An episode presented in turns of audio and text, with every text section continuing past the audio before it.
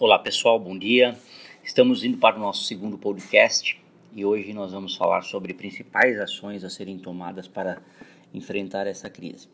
Nós temos falado bastante sobre esse tema ultimamente, é, criamos inclusive um e-book sobre, sobre o tema, criamos vídeos falando sobre isso também, mas agora eu gostaria de falar por aqui nesse, nesse meio de comunicação para justamente tocar de novo nesse ponto porque é muito importante. As pessoas não estão tomando as devidas precauções, estão esperando que as coisas aconteçam e na realidade na crise você tem que se antecipar às situações e ser o mais rápido possível para que o impacto na sua empresa seja menor. Eu gostaria de começar o podcast hoje lendo uma historinha muito rápida, é, porque eu estive estudando e vendo os últimos dias alguns assuntos sobre crises em outras épocas e existe, na realidade, como todo mundo sabe, existe sempre oportunidades disfarçadas nas crises, né? É, cabe a gente tentar é, entender e achar essas oportunidades. É, mas eu vou ler uma história aqui bem bacana, é, que em 2001 a Xerox passava por uma crise é, muito grande, né, com as impressoras na época, e as dívidas ultrapassavam 17 bilhões de dólares. As ações tinham despencado 90% do valor muitos analistas já apostavam na falência da empresa. Foi quando é, contrataram a executiva Anne Malkani é, e ela assumiu a direção da empresa. Na realidade, ela trabalhava na empresa já há muito tempo, então ela foi contratada como executiva, como CEO da empresa.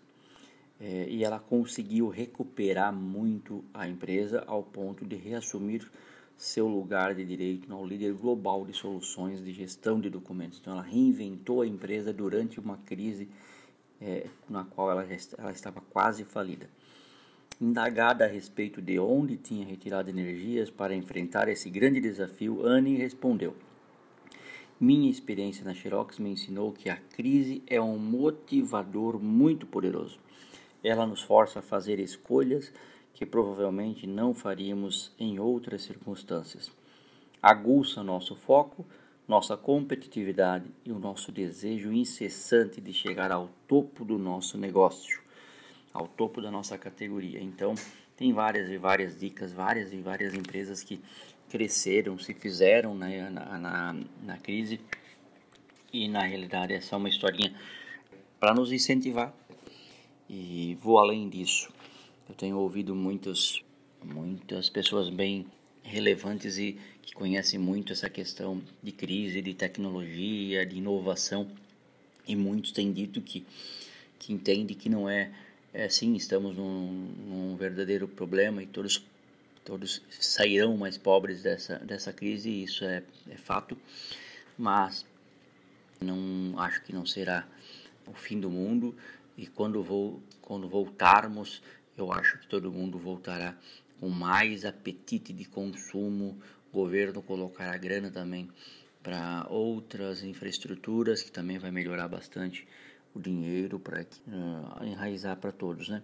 Eu imagino que nós temos que estar preparados agora para sobreviver, para sair dessa, é, mesmo que com um braço só, mas sair, para que a gente colhe os frutos lá na frente a economia do Brasil estava indo muito acelerada, ela estava indo para uma, uma média de 3% de crescimento no primeiro trimestre.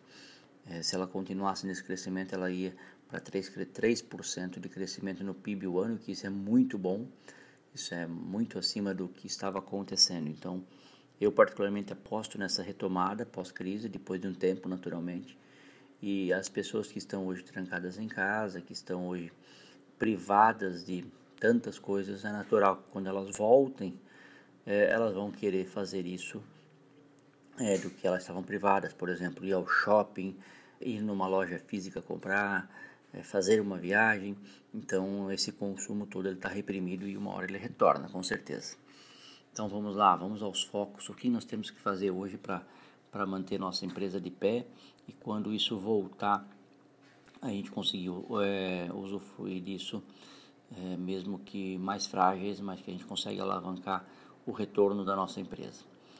Então, uma coisa que eu sempre falo é autoconhecimento, né? Então, quem não tem números da empresa, Isso é fundamental que você tenha. Você tem que, para tomar qualquer decisão dos pontos que eu, vou, que eu vou comentar agora, você precisa ter os números sobre a mesa. Eu sempre uso um termo também que eu tenho usado muito nos últimos dias, que, que é use todas as cartas que você tem na mesa. Imagine jogando um, um truco, jogando uma canastra, jogando é, um poker, você precisa usar todas as suas cartas melhores naquele momento. E essa crise não é diferente. Você tem algumas cartas para serem usadas e o momento é usar a carta agora. Então, só que não, não tem como eu usar a carta se eu não conhecer a minha empresa. Então, esse momento é de autoconhecimento puro. Em qualquer momento, o, o, o número da empresa, a contabilidade, o seu balanço, o seu DRE, o seu fluxo de caixa, o seu orçamento, ele é fundamental na tomada de decisão no dia a dia. Você imagine agora na crise onde você precisa tomar uma decisão assertiva e muito rápida. Outra situação que eu quero falar e tenho falado muito e na realidade todos os pontos que eu vou falar agora ele vai ele converge para o caixa, ele converge para a proteção do caixa. Então, eh, todos analistas econômicos, financeiros é, de grandes empresas têm falado a mesma coisa que nós temos falado. A proteção do caixa nesse momento ele é fundamental. Você precisa segurar o teu caixa de todas as formas, proteger ele usando as cartas que nós temos na mesa e nós temos algumas possibilidades de proteger o caixa. Então os pontos que eu vou é, elencando é interessante que você faça para proteger. Então vamos lá, o que, que a gente pode usar hoje de imediato e que nós temos de carta para proteger o caixa? Nós temos as cartas, as linhas de crédito começando a surgir no mercado. Elas estão já aprovadas todas? Não, não estão porque ainda falta a operacionalização delas. Mas o que você precisa fazer? Deixar seu cadastro pré-aprovado, já sentar na mesa do gerente e levantar a mão dizer que você quer essa linha de crédito, são linhas de crédito de 3,75%. E eu vou citar o nosso caso, nós já havíamos solicitado há, há duas semanas atrás para um banco e, e saiu na sexta-feira o nosso limite de crédito aprovado. Quer dizer, não está na conta ainda porque precisa a operacionalização, mas ele está aprovado já. Então, quem aprovar o crédito primeiro já tem esse, esse caminho pronto para pagamento da próxima folha, né? Então, crédito, créditos bons que estão, na, que estão na, na, na linha de frente. Então, o crédito emergencial do, BR, do BNDES é 3,75% ao ano. Ele tem uma carência é, de seis meses e ele tem a possibilidade de você pagar ele em 30 vezes. Então, é uma linha de crédito que não dá para perder. Você protege o caixa e alonga essa tua dívida em 30 vezes, que é uma, uma a longa folha, né, as duas próprias, próximas folhas de pagamento. Então, isso é uma carta que você tem que usar. Tem outros créditos também, Badesc, BRDE, e só que a operacionalização dela é feita pelo banco. Eu não tenho grandes detalhes ainda de como é que vai ser feito, quando vai cair na conta, quando não vai. O que eu tenho orientado é prepare seu cadastro, deixe o cadastro pré-aprovado, é, veja se você tem todas as informações que o banco precisa para a hora que isso operacionalizar e o banco tiver essa liquidez, você já está com todo esse documento, toda essa documentação pronta. É, e uma outra dica também que eu gostaria de falar do caixa é o seguinte: examine o seu caixa diariamente, de preferência usando tecnologia para que você tenha esses números fiéis. Tá? Então, até hoje tem várias ferramentas financeiras que automatizam esse processo dos teus números e, e, sempre busque informações com o contador naturalmente para ver se esses números estão batendo, se são números corretos para você não tomar decisão em cima de número errado. Voltando rapidamente a essa questão do, do banco, examine todas as possibilidades de crédito. Estique, alongue a sua dívida com o banco, se tiver também. Se você tiver um financiamento, não, uh, não se acanhe de solicitar postergação de dois meses, nós já conseguimos fazer isso também. Então, os próximos dois meses nós não vamos pagar um financiamento que nós tínhamos, já negociamos com o banco, sem juros, sem nada. Negocie com o banco todas as alternativas que você tem para alongar esse pagamento no mínimo de dois a três meses.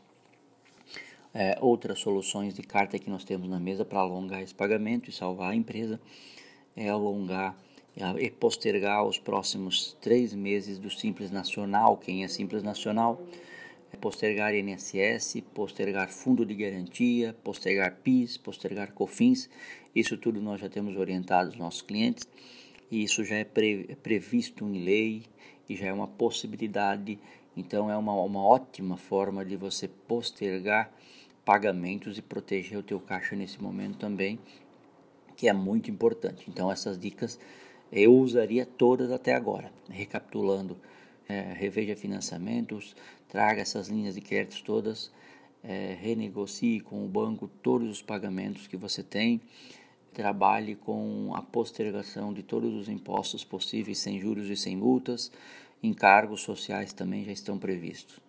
Agora vamos entrar numa linha de proteção de caixa falando sobre salários. É, além de você conseguir pegar essa linha de crédito para pagar salário, existem outras alternativas. E eu sempre cito essas alternativas numa linha de, de prioridades, para também tentar proteger o emprego do colaborador, até porque na retomada do crescimento você vai precisar de pessoas boas. E é caro também você fazer rescisão agora e depois contratar. Então, se não, lógico, essa seria a última alternativa, mas a primeira alternativa que eu tenho tratado com os nossos clientes nas consultorias é férias, férias coletivas ou férias individuais, se for preciso. Segundo ponto, banco de horas. Se você tiver possibilidade de trabalhar com banco de horas, use esse momento. Ok, não tenho condições da férias, não tenho caixa, não tenho condições de fazer banco de horas, vamos para a terceira alternativa, que é uma redução ou redução de, de, de horas e redução de salário.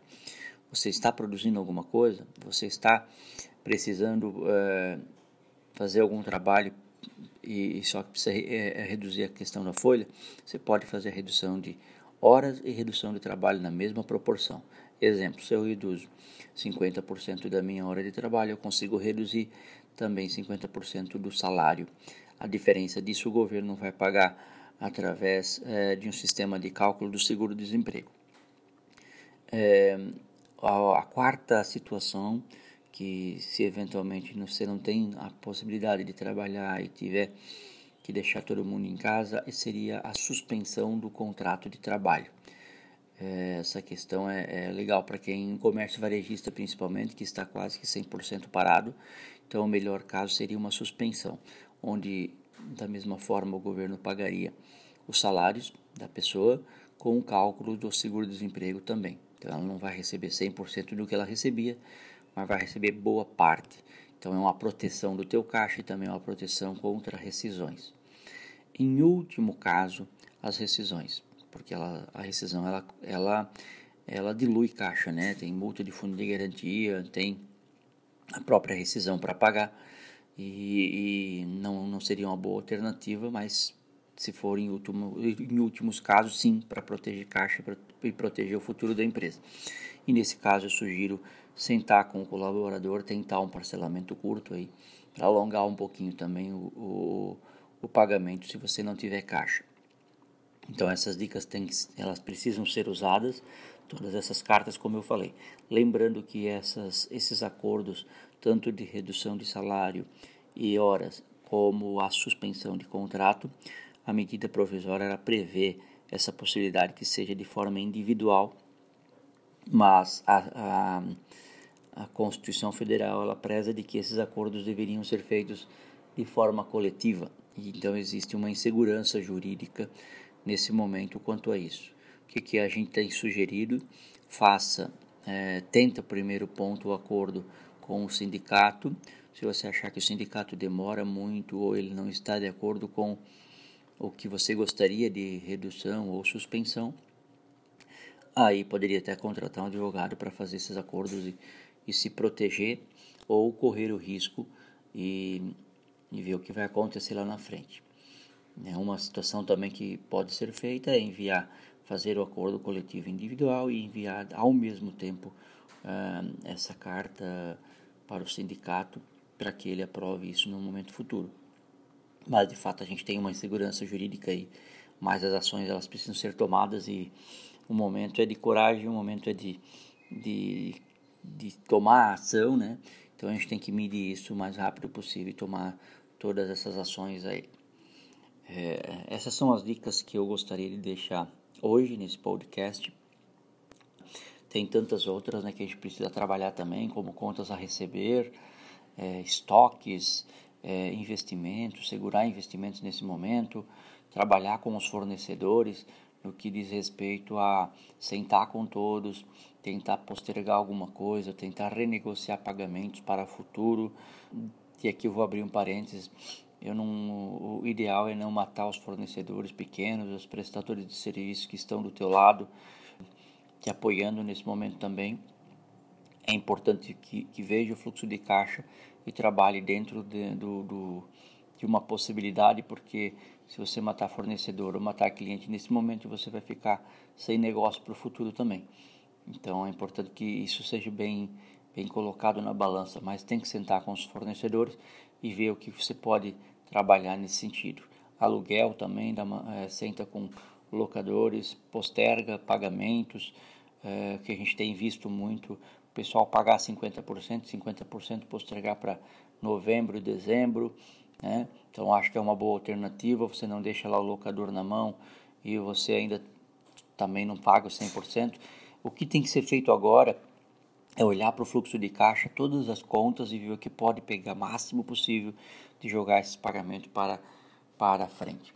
Depois eu dou outras dicas também que a gente tem feito, a gente tem conversado com tantos e tantos empresários e não quero ser muito longo aqui nesse podcast. A ideia é que seja sempre um torno de 15 a 20 minutos para que vocês tenham algumas dicas semanais. Mas de qualquer forma, se precisar de qualquer informação nesse sentido, a nossa, a nossa equipe está preparada para isso e também pode me procurar para fazer uma consultoria específica sobre esses assuntos. Um grande abraço a todos e uma boa semana.